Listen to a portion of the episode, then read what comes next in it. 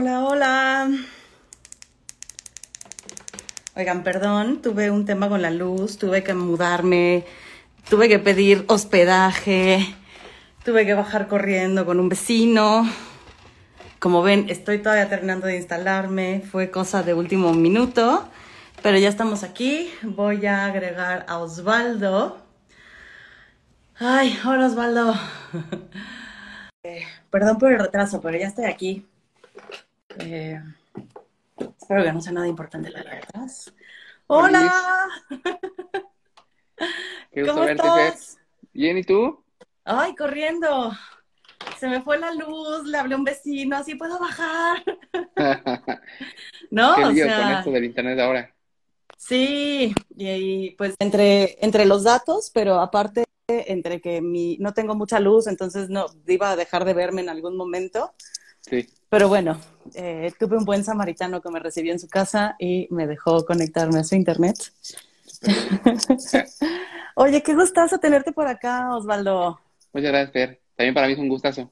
Hace un buen rato que no nos vemos, pero mucho, mucho, mucho. Sí, medio, medio hemos chateado por ahí de vez en cuando, ¿no? Nos comentamos, nos saludamos. Este, pero pues bueno, no, no nos habíamos visto ya así en un buen rato. Por fin. Sí, y pues bueno, para quienes no conocen Osvaldo, eh, si es que hay alguien que no conoce a Osvaldo, no sé si te gustaría como presentarte y contarnos un poquitito de ti. Sí, eh, bueno, pues eh, mi nombre es Osvaldo, como ya decía Fer, eh, soy psicólogo de, de, carrera base, después estudié una maestría y un doctorado en tanatología y después me formé en terapia existencial eh, y bueno, desde algún tiempo he propuesto una forma de acompañamiento a la cual he llamado tanatología existencial y pues a eso me dedico, a tanto formar a, a tanatólogas y tanatólogos existenciales, a la consulta, a leer y ver Netflix. Básicamente eso. Sí, E- Esa última parte suena, suena entretenida. es lo mejor de mi semana. Sí. Oye, qué padre, Osvaldo. Y qué, o sea, ¿no? O sea, maestría, doctorado en tanatología y, y, y cómo se mezcla la parte existencial Sí, con, con el tema. Ha sido una cosa bien chula. Eh, he de confesarte que durante mi formación, durante la maestría y el doctorado en tanatología, eh, si bien la cursé, ¿no? Y salí ahí con mis nueves y dieces, ¿no? Eh, por ñoño, pero la verdad es que sí había en mí como una experiencia como de desencanto respecto a la comprensión que se le da y se le, se le daba y se le da al tema de la muerte, el duelo, el dolor, etcétera, como un asunto bien eh, biologicista eh, y con una moral como bien presente ahí respecto a formas correctas e incorrectas, etcétera, ¿no? Y, y sin embargo, hubo una materia que cursé que se llamaba Muerte y Existencialismo, en la ujú, cual di con eh, Sartre, Heidegger, Nietzsche, Jasper, ¿no? Eh, yo me vi bien fresa porque leí, eh, tú lo conoces, ese texto de El existencialismo es un humanismo de Sartre, ya ves que es ujú. una conferencia y está bien bonita. Cuando yo leí dije, no, pues de aquí soy, ¿no? Y ya después cuando me tocó exponer, eh, ahí ponían como algunos autores a elegir, y yo dije, no, pues voy con Sartre, ¿no? Porque según yo ya lo había comprendido, ¿no? Y entonces eh, ya me tocó explicar un aspecto muy específico del ser, eh, ser en sí, ser para sí y demás, ¿no? Entonces dije, ah, Ujú, caray, pues no está tan fácil como creía, ¿no? Eh, el punto es que he encontrado en el, en el, en, en el existencialismo una forma más amplia de escuchar y acompañar experiencias humanas, entre ellas la de la muerte y el, y el morir, ¿no? Y, y el duelo. Entonces, eh, eso me ha parecido como bien rico, de ahí que crea que eh, un diálogo entre la tanatología y la filosofía existencial eh, es como muy, eh, muy rico, muy, nutri- muy nutritivo, ¿no? Y que nos puede dotar como de una sensibilidad distinta a la hora de estar con nuestros consultantes. Creo que ahí está como lo que he encontrado que es una cosa muy, muy bella. Ujú. Y es que pensaba la tanatología como, no sé si llamarla más tradicional, pero esta que está más a la mano, es como una tanatología muy resolutiva. No sé tú qué piensas. O sea, es como eh, primero dividir el duelo como en etapas, en cómo se vive, qué tiene que pasar y llevarte a solucionarlo de una manera, ¿no? Como hay que superar el duelo, porque si no es un duelo patológico. Entonces, para mí me parece, o sea, como una tanatología muy resolutiva y que siento que a veces puede dejar muy, muy de lado la experiencia de la persona doliente que está frente a nosotros. Pero no, no sé tú qué piensas. Sí, eh, me hace un montón de sentido, además de que creo que tiene que ver mucho con la comprensión que se tiene como de base respecto al ser humano y la vida, ¿no? Eh, creo mm. que decía, decía Manuel Levinas, decía, el totalitarismo eh, político eh, se sostiene del, totalitarismo ontológico, ¿no? Entonces, mucho de la forma en que actuamos con los pacientes o consultantes tiene que ver con la idea en que, de lo que creemos que es la vida, el ser humano, etcétera, etcétera. Y eso se ve reflejado en la tanatología tradicional a partir de la comprensión de cómo se piensa la muerte, cómo se, se piensa el duelo y cómo se piensa la forma en que los humanos habremos de responder al dolor. Eh, de manera como muy puntual, por ejemplo, eh, se piensa la muerte, sobre todo, suele pensarse como un asunto muy eh, biologicista y se naturaliza la muerte. Recordarás quizá, Fer, esto que se nos decía en primaria, secundaria, prepa, ¿no? De uno nace, crece, se reproduce y muere, ¿no? Entonces, pensar la muerte así le da una connotación como muy natural y como, pues ahí está, así, así es la vida, ¿no? Eh, pero una cosa es, lo que resulta eso para los tanatólogos y tanatólogas, es que una cosa es esa y otra cosa es los afectos que están puestos con respecto a la experiencia de perder a alguien, de que se nos muera alguien, ¿no? ¿No? Un familiar, una persona con la que convivimos, etcétera, etcétera. Eso por un lado. El tema, por ejemplo, del duelo, también tiene una cosa como bien tremenda ahí respecto a la forma en que se ha comprendido durante un largo tiempo. Eh, a veces con mis estudiantes les utilizo la expresión de la invención del duelo, ¿no? Eh, respecto a, una forma en específico en que se ha hablado del duelo durante mucho tiempo, que es la propuesta por Elizabeth Kubler-Ross, y que ha sido bien valiosa porque ha ayudado como a difundir un montón y de algún modo que actualmente en México se pueda estudiar tanatología tiene que ver por ella, ¿no? Pero lo cierto es que también vale la pena como cuestionar si esa forma en que la se comprendió el duelo obedece a nuestra cultura, obedece a nuestras experiencias vividas, etcétera. Entonces, a mí lo que me parece como muy valioso es como sí reconocer que hay teorías del duelo, teorías de la muerte, etcétera, pero ponerlas en diálogo con las experiencias vividas cotidianamente con las personas que vemos día tras día. Un tanto como con las ganas de no creer que la teoría, o más bien que las vidas obedecen a la teoría. Creo que es importante eso. Claro, y es que ahorita que, que, te escuchaba pensaba, por ejemplo, en cómo de pronto llegan, llegan pacientes, ¿no? Consultantes a decir, es que, pues creo que estoy en esta etapa del duelo, ¿no? O me gustaría acelerar el proceso del duelo y poder salir rápido de aquí, como si justo decían por acá, ¿no? Como si fuera un recetario, como si hay pasos que seguir para poder seguir avanzando. Y esta parte de los afectos es durísimo, Osvaldo, porque claro, ¿no? Es cuando dices, naces, creces, te reproduces, mueres, como si, si no hubiese nada en este, o sea, por ejemplo, en el crecer, ¿no? O sea, en el crecer hay un montón de cosas que nos suceden, el ver nuestro cuerpo cómo envejece, cómo cambia, cómo de pronto va perdiendo habilidades, ¿no? Cómo va cambiando nuestro cuerpo, de pronto somos más gorditos, ¿no? O nos vamos encogiendo, entonces ahí hay, hay afectos. ¿no? En, el reproducirnos. Si decidimos o no reproducirnos, también hay un montón de efectos, ¿no? O sea, el si quiero maternar, si quiero paternar, si no lo quiero hacer. Y luego la muerte, ¿no? O sea, ¿qué tanto hablamos de las muertes de los otros, por ejemplo, o de nuestras propias muertes? ¿Cómo, cómo impacta eso en, en el mundo, el que ya no estemos o el que ya no esté alguien? Entonces, como claro, si lo dejas en lo biologicista, es, es algo que se puede resolver. O sea, es algo que va a suceder y que se va a resolver fácilmente. Pero cuando metes los afectos, no sé qué tanta resolución tiene cuando hay afectos. Ajá. Me hiciste pensar en dos cosas sobre todo. Una, hay como una frase, yo me imagino que en toda la disciplina lo hay. En la tanatología hay una frase como bien cliché que tiene que ver con la muerte es democrática porque todos vamos a morir, ¿no? Eh, sí, dadas las estadísticas parece que todos vamos a morir. Pero hasta lo ahora, curioso acá, hasta ahora. Hasta ahora sí. Eh, lo curioso acá es que, y pese a eso, las formas de la muerte dependen de un montón de aspectos, ¿no? Porque es algo que yo le digo a mis estudiantes, no es lo mismo morir en el ABC que morir en situación de calle, ¿no? Entonces, eh, a mí me parece como bien importante eh, tener mucho cuidado con los universalismos, ¿no? Como que la muerte es para todos, la muerte es natural, las etapas de oro son para todos, etcétera, etcétera, como cuidado con eso. Eh, pensado también en esos temas de, la, de, lo, de la posibilidad de la resolución del duelo. ¿Qué tan, a, qué le llamamos? Porque hay también como un montón de frases ahí respecto al cerrar ciclos, superar, soltar, etcétera, etcétera, ¿no? Vale la pena como cuestionarnos de dónde vienen estas como ideas, ¿no? Respecto a qué significa cerrar, superar, etcétera, y qué tan vivible es eso. Te, te voy a ser bien honesto, con mis consultantes, eh, cuando surge esa llamada, entre comillas, alta, ¿no? Cuando dicen, ya está aquí, ahí muere, ya la dejamos, eh, no noto un, ya no siento nada, ni tampoco noto un, ya lo olvidé.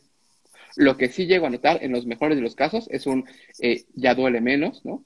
O lo que siento es algo con lo cual puedo vivir. Pero a veces se cree como ciertas ideas muy eh, estereotipadas respecto a si lloras es que aún no lo has superado, o si aún lo recuerdas y te dueles que estás mal, etcétera, eh, a mí me parece como muy lejos eh, de, la experiencia de mis pacientes, por lo menos de los míos, ¿no? No sé a qué pacientes se refieran, pues, eh, pero por lo menos yo noto que con mis consultantes en el acompañamiento que realizamos, lo que logramos es sí un vivir con las ausencias de las personas que hemos perdido, lo cual es mucho, pues, o sea, no, me parece tampoco poca cosa. Sí. sí, me parece mucho, ¿no? Y pensaba, o sea, por ejemplo, yo digo, una muerte que me pegó mucho es la de mi abuela paterna, ¿no? O sea, creo que es, es una muerte que ve, ¿no? O sea, hablo de ella y... Pero otra, que, y también ahí pareciera que hay unos duelos que son más válidos que otros, ¿no? desde una creencia de la cercanía o de si son humanos o no, pero otra, otra muerte que me duele mucho es la de mi gatita Merlina, mm. ¿sabes? Eh, y, y, también, o sea, es algo que, por ejemplo, mi esposo y yo hablamos de ella y de pronto lloramos hablando de ella, ¿no? Y murió hace cuatro años. Era un integrante de la familia y entonces, como si, claro, se vale que yo llore por la muerte de mi abuela paterna, ¿no? Y que hable de ella y que de pronto todavía, ¿no? Me, me conmueva, pero habrá gente a la que le resulte raro que llore hablando de mi gatita, como si no fuese tan válido ese duelo o ese dolor o aprender a vivir con esa ausencia, ¿eh? Sí, hay eh, en, en, la cultura, pues en las culturas hay ciertos duelos que están como permitidos, ¿no? Y casi como muy autorizados, y otros que están como muy en los márgenes de la experiencia. Desde pensar en, en las mascotas, ¿no?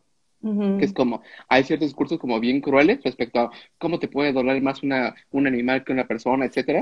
O hasta, quizá, tú lo has visto en, redes sociales, eh, cuando pasa esto de que hay un asaltante que se sube a una combi y lo matan a patadas, ¿no? Y hay un montón de discursos bien crueles respecto a un, pero se lo merece, ¿cómo es posible que le lloren, etcétera, etcétera? Eh, Joan Carlos Melilla llama lógicas crueles, ¿no? Eh, porque tiene que ver con un, parecía que hay ciertas vidas que merecen ser lloradas, ¿no? Y hay otras vidas que no merecen llanto, que no merecen duelo, diría Judith Butler. Es tremendo, pues, y, es bien importante ir visibilizando eh, cómo la forma en que vivimos ciertas, ciertos duelos tiene que ver, también con nuestra cultura y con qué tan permitido o no esté. Pensaba también, ahorita que estaba escuchándote, en el tema de la amistad. Eh, es bien poco común, pero bien valioso que acudan a cada terapia por un, eh, perder un amigo, ¿no? Es como poco frecuente porque se espera como uno pierde a su mamá, a su papá y viene, a sus hijos, a sus hermanos, pero parecía que es como el núcleo de la familia es el núcleo por el cual hay que llorar y hasta se nos dice mucho en, las familias, ¿no? Es como ni que fuera de tu sangre o ni que fuera tu familia. Y es como bien tremendo reconocer que nuestros afectos no están limitados a un vínculo sanguíneo y que por lo tanto eh, el duelo tampoco, ¿no? Porque en el fondo la experiencia del duelo es una experiencia amorosa. Es decir, hacemos duelo donde hacemos amor. Entonces, eh, creo que desde ahí podemos como romper algunos eh, márgenes que están como muy instaurados en nuestra cultura. Ay, me encanta esto que dices, ¿no? Hacemos duelo donde hacemos amor, claro, o sea, si, si no hay amor, como, pues puede, puede dolernos menos, o sea, no quiere decir que no nos duela, pero puede dolernos menos o puede no importarnos, ¿no? Sí, sí. Y, y, esta parte de, de, las lógicas crueles, ¿no? De, de, lógicas de la crueldad, de, o sea, cómo de pronto también deshumanizamos a ciertas personas, ¿no? Como estos ladrones de la combi, como, ay, se lo merecen, o, ¿no? Se lo buscó. O leí ayer eh, un libro, eh, olvidé el nombre, es, es una feminista eh, francesa, y justo decía que como, por ejemplo, las mujeres que se someten o que se apegan a... se someten a cirugías para pegarse a esto que se espera de ellas, ¿no? Desde, desde la belleza, y las cosas salen mal y mueren por estas operaciones, es como, o sea, reciben un doble castigo porque es, ¿no? Te castigamos por haber modificado tu cuerpo y aparte decimos que te lo merecías. Y desde ahí, pues no te vamos a llorar porque tú te buscaste eso, ¿no? Y está cañón. Algo bien cerquita de esto me parece, por ejemplo, el tema del suicidio. Es como también hay un castigo y un estigma social respecto a un no merece una forma de ser enterrado, de ser llorado, de ser llevado al duelo porque eh, como irrumpió, ¿no? Respecto al cómo llevar su vida y es como una especie de castigo. Ahí hay un autor que tú también conoces que se llama Thomas Sass, ¿no? Él tiene un libro que se llama la, eh, la elección fatal, la libertad fatal se llama, en donde habla justamente de cómo a lo largo de la historia el, el, tema de la muerte por suicidio específicamente ha sido bien castigada de distintas formas, ¿no? A partir de dispositivo psiquiátrico, eh, del dispositivo religioso y también el dispositivo estatal. Entonces, es como ciertas formas en que se castiga esta muerte porque es una muerte que no debería de ser eh, llevada a cabo. Tremendo. Qué horror, ¿no? Ajá, tremendo, porque entonces, ¿dónde deja a los dolientes? O sea, ¿dónde deja a quienes, a quienes se quedan, no? Eh, Lo cual nos hace comprender el por qué en muchas de las ocasiones la, experiencia del suicidio es poco hablada, ¿no? Y aparece incluso en actas de defunción, no aparece incluso como suicidio, sino se pone ahí un nombre distinto, ¿no? Una, una causa distinta, eh, justo por, como una forma de encubrir esta, esta, esta experiencia de suicidio, porque es algo como no, no deseable, no natural, no esperable, ¿no? Mm digo, sé que, sé que no veníamos a hablar del suicidio, ¿no? Perdóname, perdóname. no, no, no, es que lo por lo que voy a decir, ¿no? Por lo que estás diciendo, ¿no? Pero, o sea, pero creo que es un derecho, ¿no? El derecho a morir, ¿no? Un poco también lo decía, es como el derecho que tenemos todos de a decidir cuándo morir, ¿no? O sea, híjole, eh, me, me, iba, me iba como quedando pensando, Osvaldo, ¿Qué propuesta viene entonces desde la tanatología existencial? Porque dices justo, ¿no? Hablábamos de una tanatología mucho más tradicional que busca solucionar y hablabas tú que, bueno, en tu acompañamiento, sí, si bien sucede algo, es como el decir, ya puedo vivir con esta ausencia, ¿no? O ya me duele menos. ¿Cuál es la propuesta del lado existencial? Sí, em, hemos creído al paso del tiempo que la tanatología existencial tiene como tres, por lo menos tres dimensiones. Una dimensión ética, una dimensión terapéutica y una dimensión política, porque creemos que la tanatología no se circunscribe al espacio del consultorio, sino es una posición política en el mundo ante la vida y la muerte. Eh, pensamos que con respecto a la dimensión ética, eh, nos apegamos un montón a la ética específicamente levinaciana, un tanto como con la ganas de decir, decir que la tanatología existencial es una posición ética, tiene que ver con decir que es una posición sensible al dolor del otro, ¿no? Que para nosotros lo, primero es la ética, ¿no? Lo primero es el otro. Eh, eso por un lado. Terapéutica en el sentido de que si buscamos crear las condiciones de vida posibles que resulten vivibles, ¿no? Eh, y eso nos hace pensar en aspectos, a diferencia de la tanatología tradicional, no solamente centrados en el duelo, sino en la existencia misma, ¿no? Eh, con, con, todos sus avatares, ¿no? Respecto a cuestiones sociales, económicas, eh, temporales, eh, geográficas, etcétera, etcétera. Y también eh, una dimensión política, porque sí que creemos en un compromiso social respecto a las luchas por una vida y una muerte digna, ¿no? en el sentido de justo lo que estábamos hablando respecto a apropiarnos de la muerte y de las posibilidades de elegir una muerte como parte de la vida y una muerte digna para cada una y cada uno de nosotros. Creemos que sería como poco sincero de nuestra parte decir, lo único que me importa es la terapia, ¿no? Y desligarnos de contextos sociales eh, que vivimos, en los cuales vivimos. Además, eh, hay que mencionar acá, eh, Fer, y algo que creo que estamos un poco cercanos al respecto, tiene que ver con la vida y la muerte en un país como México, tiene ciertas condiciones, ¿no? Déjame poner un poquito acá para, para poner un poquito, amarrar un poquito eso.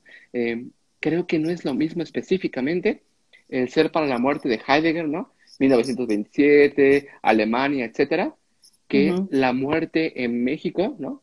Eh, en donde está atravesada por cuestiones de género, eh, económicas, ¿no? De delincuencia, narcotráfico, una eh, necropolítica, pues, Entonces, son aspectos que para nosotros son, son, muy importantes. De ahí que creamos que la tanatología existencial no es solamente un asunto de una disposición por la comprensión, sino sí una posición eh, social importante. O por lo menos así lo, lo, lo creemos nosotros. Y ahorita que hablabas de necropolítica, o sea, para quienes nos están escuchando y este es un término nuevo que nunca habían escuchado, ¿de qué demonios habla? ¿Qué es la necropolítica, Osvaldo? Sí, eh, la necropolítica se, es una, un concepto que se deriva de la biopolítica como una forma de reconocer cómo hay ciertos eh, manejos sociales, económicos y poblacionales que distribuyen la muerte para ciertos sectores de la población y protegen a otros. Eh, por ejemplo, pensando en temas de, para ponerlo como muy contextual, el asunto del quédate en casa, ¿no? Eh, este quédate en casa es, ha sido posible y muy bien como vivido para muchas y muchos que en efecto cuentan con las condiciones económicas y sociales para quedarse en casa, para empezar, para tener una casa, ¿no?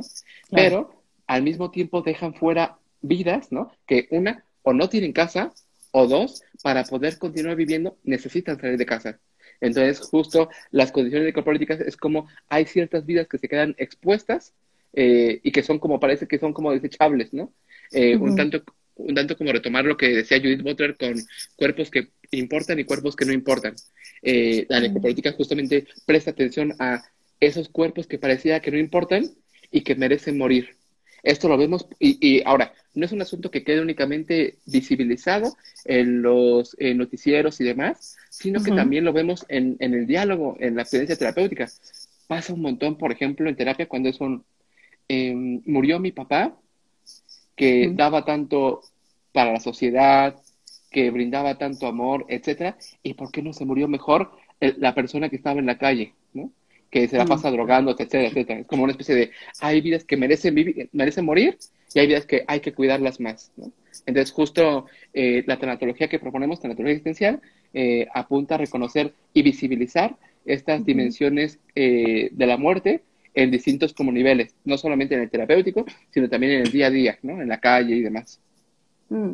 Y, está, o sea, está súper interesante porque entonces es, algo súper redondo, ¿no? Es no solo dejarlo en el consultorio, porque a veces pasa desde muchos lugares que se deja en el consultorio, ¿no? O sea, que, que no se alcanza a ver los contextos, ¿no? Como la dimensión contextual, dónde están, el, nivel socioeconómico, todo lo que está atravesado y solo se queda ahí. Y me parece que ahí el campo de acción es bien pequeño, ¿no? Y bien ciego. O sea, es quedarnos miopes desde retomar teorías que también, justo como decías, ¿no? No es lo mismo la teoría del ser para la muerte de Heidegger, ¿no? En ese entonces, al ser para la muerte en México en el 2021. Ajá, no. Eh, tú, bueno, en algún momento lo habremos comentado, eh, yo trabajé 10 años en DIF, Naucalpan, ¿no? Entonces, la población que, a la que llegaba a mi consultorio es una población con ciertas características respecto a escasos recursos económicos, culturales, académicos, etcétera, y curiosamente, las muertes que vivían y por las cuales se dolían también tienen como condiciones bien específicas, porque no es lo mismo que llegan acá a mi consultorio privado eh, con aspectos como un em, murió mi papá muy enfermo, etcétera, etcétera. Lo estuvimos acompañando al hospital hasta que llegó su último momento, a muertes que llegaban allá a DIF respecto a un eh, se subió al microbús, eh, se subieron y mataron a mi hijo ahí, ¿no? En un asalto.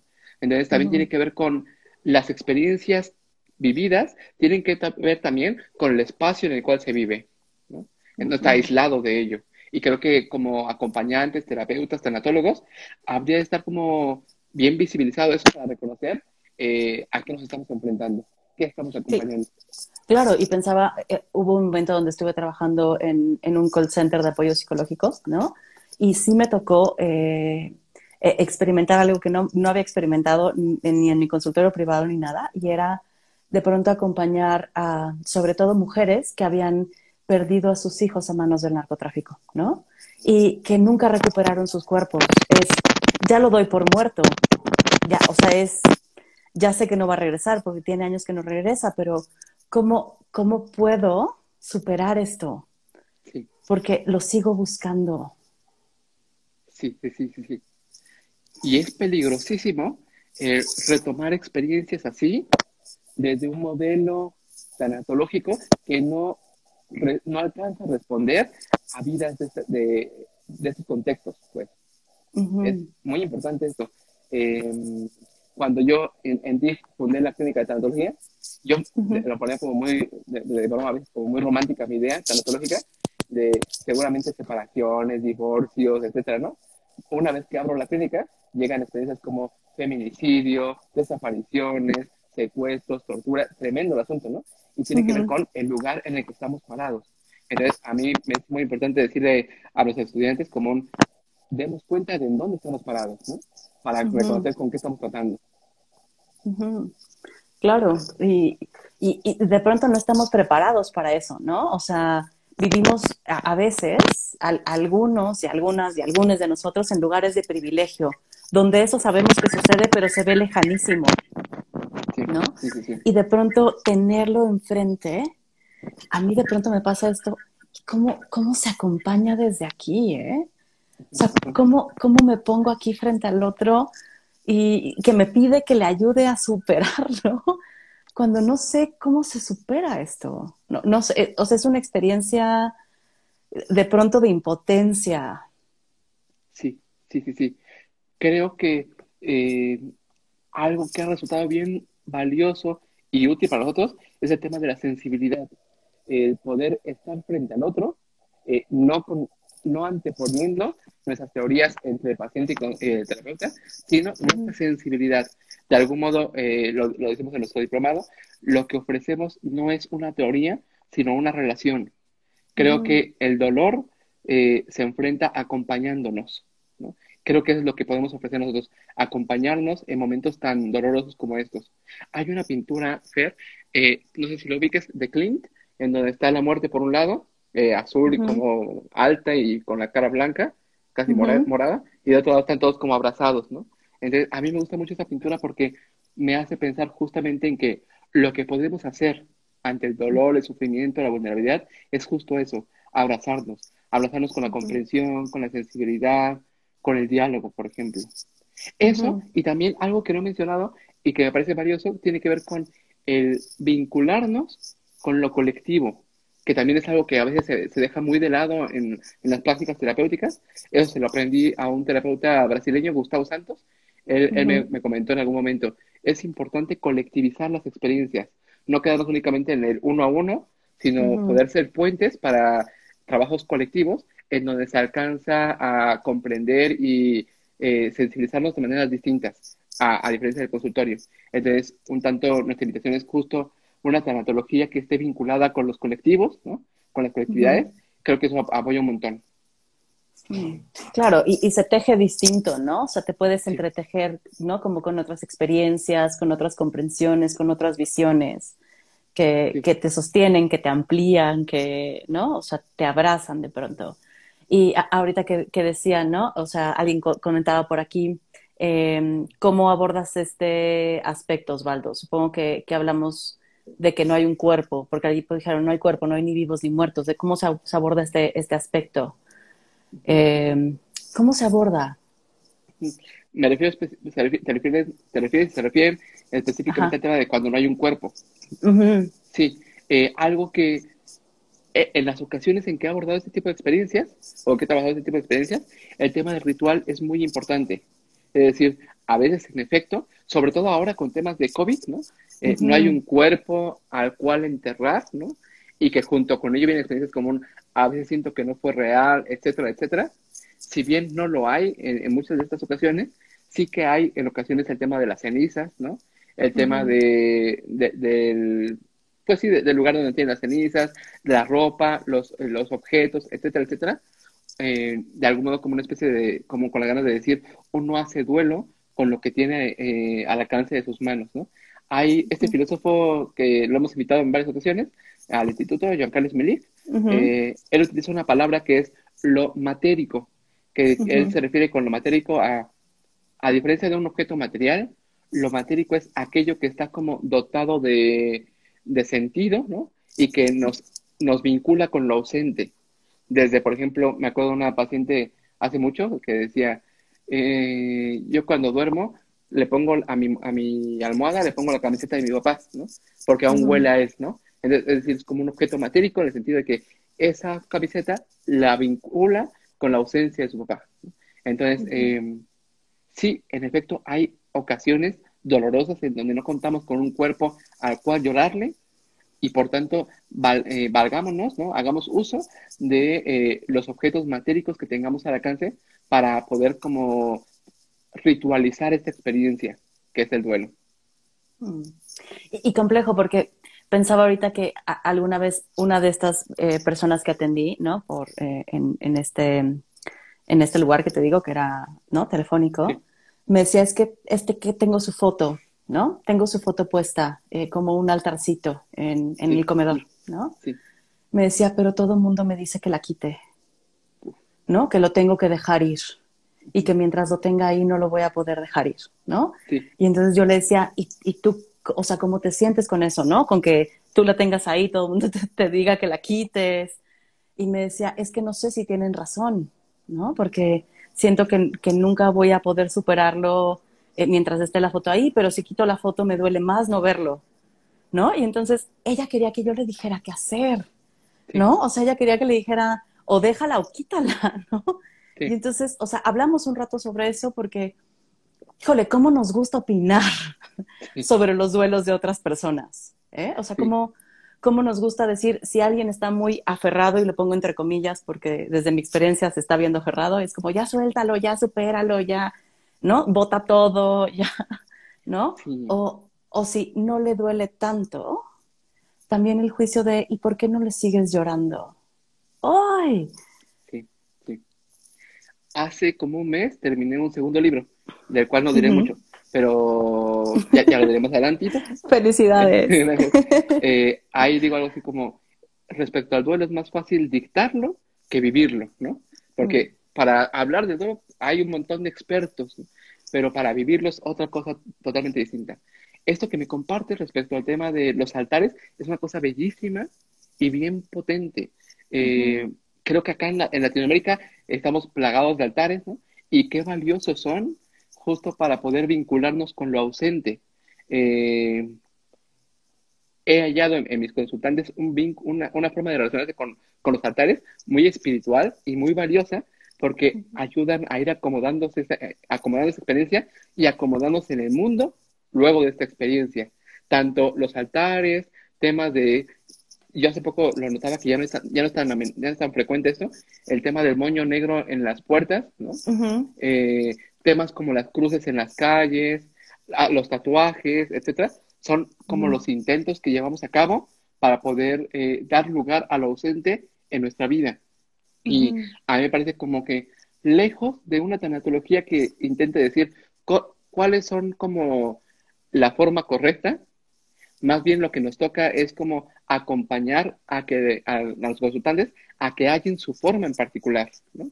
Eh, de vincularse con, con, con, las ausencias. Me acordé ahorita que estamos contándote esto, eh, una paciente en alguna ocasión fue con su familia al panteón, ¿no?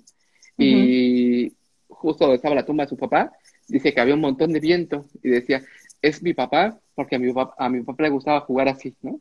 Entonces, mm. como hasta el viento mismo es una forma de vincularnos con nuestros ausentes, ¿no? Entonces, eh, no dejar de lado eh, que nuestra dimensión como espectral, ¿no? Con, con lo ausente, que es bien importante y hay que como tener la sensibilidad para reconocer los medios por los cuales vincularnos. Que ahorita que decías eso, yo pensaba de, de, mi abuela, yo tengo una peineta. Ella tenía el cabello muy chino y usaba peinetas, ¿no? Sí. Y eh, me acuerdo que la vi y dije, esta la... Y, y la tengo ahí, ¿eh? O sea, y, y, digo, no la puedo usar porque se me desliza el cabello, porque soy glacial, pero, pero lo tengo ahí como una forma de sentirla cerca, ¿eh? O sea, sí. y eh, ahorita me acuerdo de una experiencia bien linda hace un par de años, an antes de que la pandemia, fui a Tampico, yo soy de Tampico, a visitar a mi familia, y fui con mi hermana al, al mar, ¿no? Y entonces estábamos ahí y eran como las 5 de la tarde más o menos, y de repente vi a una señora idéntica a mi abuela, ¿no? O sea, una mujer grande, morena, de cabello chino, ya plateado, eh, con una, mi, mi abuela usaba como batas así, ¿no? Y entonces mi hermana y yo nos quedamos viendo y estaba con otras personas ahí en la orilla del mar y, y dijimos, es mi abuela. O sea, nos vino a visitar, sí. ¿no? Y, y es, fue, fue, bien lindo, ¿no? Fue como sentirla bien cerca y decir, mmm, aquí está. Y hace poco fue su cumpleaños y al día siguiente había mm, son jarocho en la ventana de mi, ¿no? De mi departamento. Dije, es mi abuela, me vino a decir que le está pasando bien. ¿Sabes cómo, cómo le damos significado a estas cosas que, que nos unen con nuestros ausentes? Sí, sí, sí. Y creo que, fíjate, me da un poco el escucharte, me pasaba algo como, si quizá yo te hubiera escuchado hace unos cuatro o cinco años, mis teorías no me hubieran alcanzado a comprender la forma en que tú te vinculas con tu abuela, ¿no? Seguramente me han surgido cosas como que seguramente lo está negando y no acepta la nada, etcétera, etcétera, ¿no? Pero de ahí como lo importante de poder como ser sensibles a cómo cada uno va como em, dotando de sentido a su experiencia ¿no? en la vida. Eh, y creo que eso es bien, bien bello, ¿no? Y también como necesario. El día de ayer leía una cita de Billon Chulhan en donde decía, la escucha es un, acto político. Entonces, justo creo que en esto, como un poder hallar en la escucha una forma de respetar las formas en que vivimos y las formas en que eh, nos, nos, acomodamos en el mundo. Mm. Es que, ah, y ahorita que te escuchaba, porque pensaba en, por ejemplo, en, en, consultantes que llegan queriendo que les ayudes a resolver el duelo, ¿no? O sea, que yo me he topado, ¿no? Porque eh, se habla tanto de este tanatología como tradicional, que es como, bueno, ¿y qué sigue? ¿Y qué hago? ¿Y, ¿no? ¿Y qué ritual hago ahora? Y guíame y tal. O sea, ¿cómo te va a ti con esto desde la postura existencial? Me es muy frecuente que lleguen consultantes justo como solicitando eso de mí. Eh, es muy frecuente también que los desilusione con respecto a que por lo menos yo eh, e, evitaré ¿no? Eh, decirles qué hacer con su vida, pero no por crueldad, sino por respeto. creo un montón en que lo que mejor les puedo ofrecer a mis consultantes es como lo que yo no sé respecto a cómo deben vivir su vida, porque creo que es desde ahí donde puedo acompañarles y de verdad estar como muy atentos a cada movimiento y cada paso que van dando. En cambio, cuando creo que ya, ya me sé qué es lo correcto, eh, me cacho dejándoles de escuchar, ¿no? Por ejemplo. Eh, y creo que em, les viene bien, ¿no? Les viene bien eh, justo poder ser como más cuidadoso en ello y no andar como recetándoles. Esto me pasa también bien a menudo en temas de entrevistas y conferencias, acá contigo me siento con un montón de confianza, ¿no? Porque eh, me siento muy cercano y de que sabemos más o menos por dónde va la onda, pero no siempre tengo esa fortuna. A veces me pasa que me entrevistan y me dicen, oye Osvaldo, eh, pero ¿qué se le debe de decir a una niña cuando murió su papá? ¿no? Entonces, como preguntas muy que aluden a lo absoluto, ¿no? Eh, pero que no hablan de un niño en particular, sino habla de que la idea de un niño, y me parece poco ético, ¿no? Entonces, trato siempre como de barajar el asunto, eh, para señalar que vale la pena como escuchar la experiencia singular, ¿no? Y, y, aún así como esa respuesta nacerá del encuentro. y, creo que eso es lo problemático de, de crear eh, acompañamientos que lo que buscan es resolver. ¿No? O sea, como si hubiese una fórmula exacta. Y no lo solo, solo desde la tanatología, ¿eh? sino desde otros lugares, como el, el, el, resolver. Y a mí me parece desde, desde esta perspectiva, me, parece como muy, muy capitalista en el hecho de hay que resolver para seguir produciendo, ¿no? no hay que detenernos nunca, hay que superar las pérdidas, superar la tristeza y seguirte moviendo porque hay que seguir produciendo. Y me parece bien duro eso. Ajá. Em, hay como una especie de, lo hay en otras psicoterapias, también en la tanatología, una especie de Fordismo ¿no? respecto al producir en serie, duelos en serie, además de vincularlo esto con la experiencia del tiempo. Eh, parece, e, es, interesante cómo en términos de manuales psiquiátricos, ¿no? al paso del, de los años, cada vez se va reduciendo más el tiempo permitido eh, para el duelo, ¿no? De un año, seis meses, un mes, etcétera, etcétera. Es como curioso porque deja ver la aceleración en la que vivimos y lo poco permitido que tenemos para llorar, por ejemplo, ¿no? como una especie de prohibición de llanto, eh, y es como un, entre más rápido este es mejor, uno, es como un mejor tanatólogo, y, dos, es como una mejor persona porque fue más capaz de, más fuerte incluso con esos adjetivos, de afrontar esto y de continuar como produciendo. Eh, esto aunado o vinculado con el tema empresarial, ¿no? También como los trabajos, el tiempo que dan para, para que vayan a, enterrar a sus familiares, etcétera. Eh, y me acuerdo de una, una, paciente que me decía, es que cuando llegué, después de los cuatro días que me dieron para entrar a mi mamá, llegué y mi jefe el primero que me dijo, ¿qué tal tus vacaciones, no? Como en un tono bien despectivo y violento, respecto a cómo no hay lugar para, para el otro, para empezar, y no hay lugar para el sufrimiento en una vida donde estamos, en una cultura donde estamos tan como vinculados y apegados a una cultura de la felicidad, de la sonrisa, del tú puedes con esto, etcétera, etcétera. Y ahorita que decías eso, yo me acuerdo que hace muchos años cuando trabajaba en una empresa, eh, cuando vi que daban creo que cuatro días justo, ¿no? Para, por muerte de un familiar, yo decía, es que no me va a alcanzar, o sea, si se muere mi papá, es de aquí a que viajo a Tampico, ¿no? Veo todos los, los, ¿no? Mi papá, mi papá, quien fuera, ¿no? Es como en lo que hago todos los trámites, no sé qué, lo lloro. O sea, voy a tener que dos días para llorarle, porque van a ser dos días de hacer trámites y de ir resolviendo y de apoyar a mi mamá y a mis hermanos. Dos días no me alcanzan para llorar, ¿no? A quien se me haya muerto. ¿Y cómo esperan que regrese a trabajar? como si nada hubiese pasado. Y eso me parece también bien doloroso. Es como, bueno, ve, vive tu duelo y regresas como si nada hubiese pasado. Ajá. Y ven y continúa trabajando con tu sonrisa y eficiente y productiva, etcétera, etcétera. Eh, me acuerdo de una, una, paciente que ella trabajaba en eso de estos como licuados que con la cortina verde. Ajá. Eh, decía ella, es que ahí en los cursos de capacitación nos decían, tienen cinco minutos para llorar, por lo que tengan que llorar, y después a vender, ¿no? Entonces era tremendo el asunto, porque era como un, de verdad que no hay tiempo para el llanto. Eh, la lágrima entre más corta, mejor, ¿no? Entonces eh, es cruel, pues, porque dificulta justo el, la posibilidad de ir acomodando esta experiencia. Además de que, por lo menos desde la perspectiva existencial de la teología que acá dejemos, eh, no creemos en un término del duelo, además de todo esto, ¿no? Eh, Usamos una expresión de Levinas como el duelo infinito, de reconocer que vivir implica vivir con las ausencias eh, a lo largo de la vida. No hay un punto de término de ya desapareció su ausencia de mi vida, sino que vivimos con ella. ¿Cómo, Osvaldo? Nunca lo voy a superar. Además, sí. ¿Cómo? No me vas a curar esto. Oye, acá por acá nos pregunta Gerardo, como terapeuta tanatológico existencial, ¿no lloras mucho? ha de ser difícil acompañar tanto dolor. ¿Cómo lo vives? Sí, nuestro querido Gerardo. Este, lo vivo a veces con un montón de dolor. Hay experiencias que a veces, Fer, llego, termina mi día en la noche, ¿no?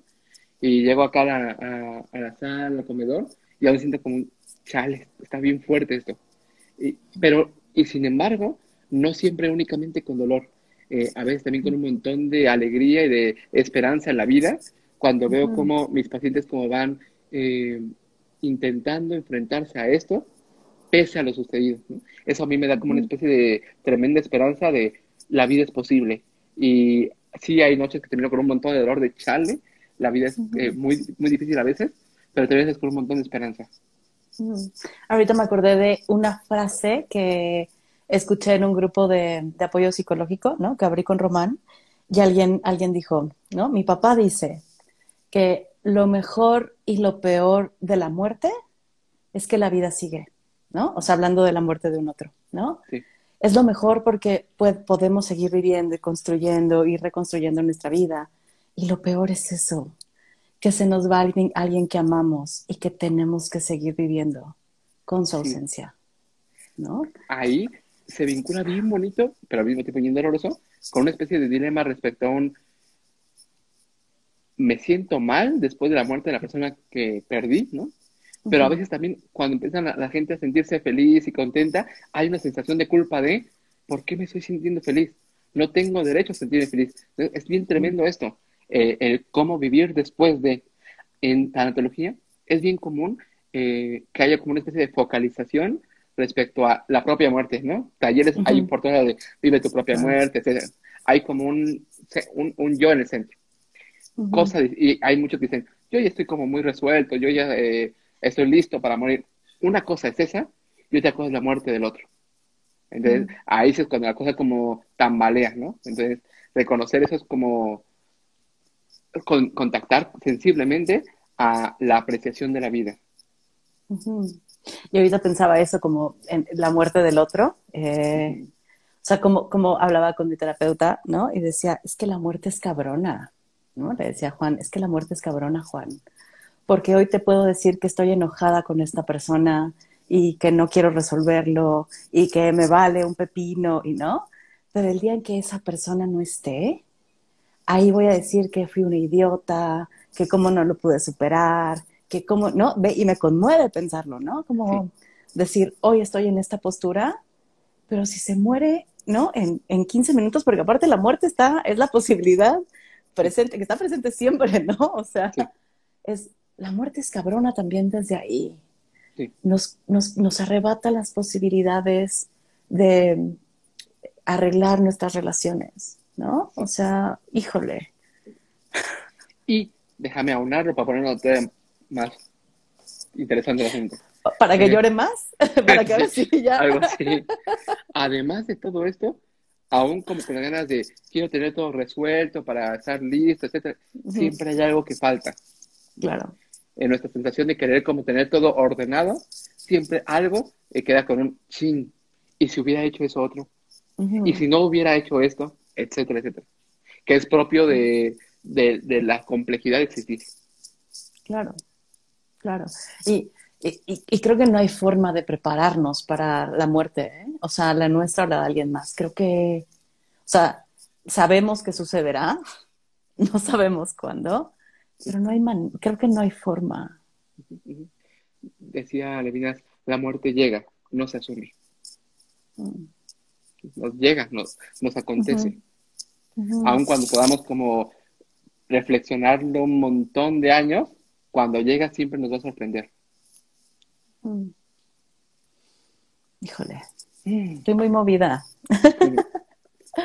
estoy, estoy muy movida porque sí siento que es, o sea, de por sí ser terapeuta existencial, ¿no? O sea, es, nos pone al borde del precipicio, ¿no? Porque es, es no resolver, es acompañar, es escuchar, es tratar de comprender lo que está viviendo la otra persona, ¿no?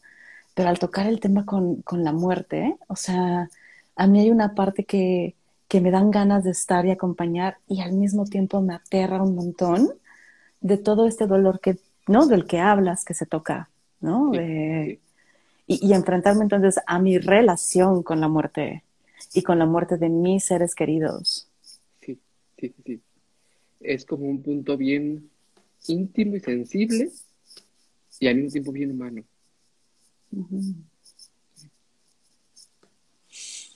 Ay, Osvaldo, pues qué rico, qué rico ha sido estar platicando contigo. Sé que vas a abrir, ¿no? Eh, están, están abriendo, ¿por, qué generación van? ¿Ya? Vamos ya a iniciar la octava generación. Está bien bonito esto. Este, iniciamos el 21 de agosto, estamos en inscripciones. Es un diplomado eh, que llamamos Diplomado de Tanatología Existencial. Es online, un sábado al mes, eh, durante siete meses. Y hasta el día viernes de esta semana contamos con descuento en las inscripciones. Entonces, eh, ya estamos por cerrar el primer grupo. Tenemos fe en abrir, cada generación abrimos, eh, solemos abrir dos grupos, esperamos que eso siga así. Eh, ya estamos por cerrar el primer grupo, gracias. Eh, ojalá que se puedan como acercar a nosotros, nos pueden encontrar en Instagram como IMACOE, que es Instituto Mexicano de Acompañamiento Existencial, o en Facebook y demás, igual con el mismo nombre, o Tanatología Existencial, y pueden como pedirnos informes y demás, y les mandamos el PDF y toda la información. Y, ojalá que sí, Osvaldo, porque creo que eh, es una forma distinta de acompañar, es una forma respetuosa, es una forma amorosa, ¿no? O sea, y, muy entregada, muy, muy distinta al, porque de pronto sentía, y esta es mi sensación, que, que desde la tanatología este, tradicional hay como un apresuramiento, como si estuviese el tanatólogo jalando a la persona para que deje el duelo, Sí, ¿no? Sí, sí, En algún, hace como tres años, eh, hicimos como un grupo y realizábamos como las conferencias más eh, famosas de tanatología, ¿no? Eh, y habían ciertos verbos como muy presentes, como hay que dar un empujoncito, una ayudadita, etcétera, y a, nosotros, a los alumnos le decimos, nuestra tanatología existencial no es de empujones, pero sí de un estar al lado del otro. Y creo que eso es como, nos coloca en un lugar distinto. Totalmente distinto, porque no es te tengo que llevar a, ¿no? Eh, pregunta por acá Gerardo que ¿y el diplomado presencial para cuándo? No nos salía, Gerardo. Eh, fíjate que lo intentamos dos generaciones y era bien complicado. Se nos atravesó la pandemia para empezar eh, y luego era bien complicado cuando queríamos como retomarlo porque era como un montón de inquietud respecto a, pero qué tan seguro es el espacio, qué tal si me contagio, etcétera. Además de que algo valioso que encontramos con lo online es que se pueden unir personas de otras partes de Latinoamérica, Perú, Chile, Colombia, etcétera. Se pone bien rico el asunto y además nos acerca como a em, prepararnos y afinar habilidades con respecto a la terapia online, porque la práctica que hacemos es online, ¿no? Entonces ya nos pone como muy en ese mood, entonces se pone bien rico el asunto. Perfecto, pues em, yo espero inscribirme pronto, Osvaldo. Yo nada más estoy esperando el momento, pero entre una y otra cosa, tiempos, vida, tesis. Sí, sí. tú eres bienvenida siempre.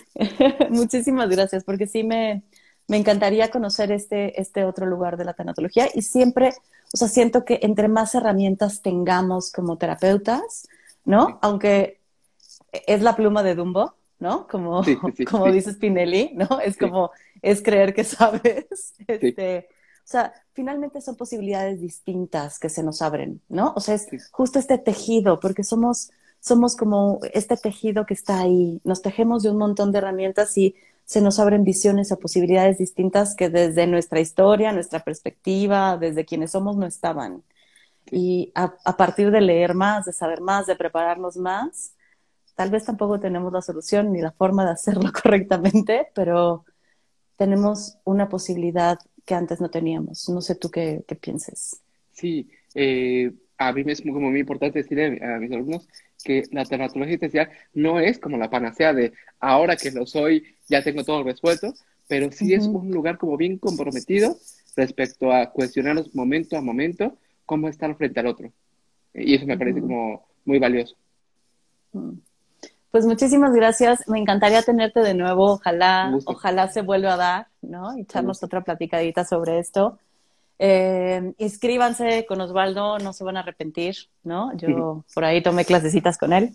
Entonces, inscríbanse. Mil gracias por estar acá. Fue un gusto platicar contigo. Me voy muy conmovida. La verdad es que ando como movidita. Y creo que eso es rico después de una charla, ¿no? Eh, que no pase de largo y que sí nos deje como algo ahí desacomodado para pensar. Gracias, Bifer, gracias por el espacio. Eh, un gustazo y cuando tú me digas, acá estamos nuevamente. Perfecto, pues un beso. Gracias y gracias a todas, a todos, a todos quienes nos acompañaron hoy. Eh, ya pronto estaré subiendo los lives que vienen para, para julio, que también van a estar bien buenos. Y pues, gracias Osvaldo, nos vemos. Gracias, bye. Bye.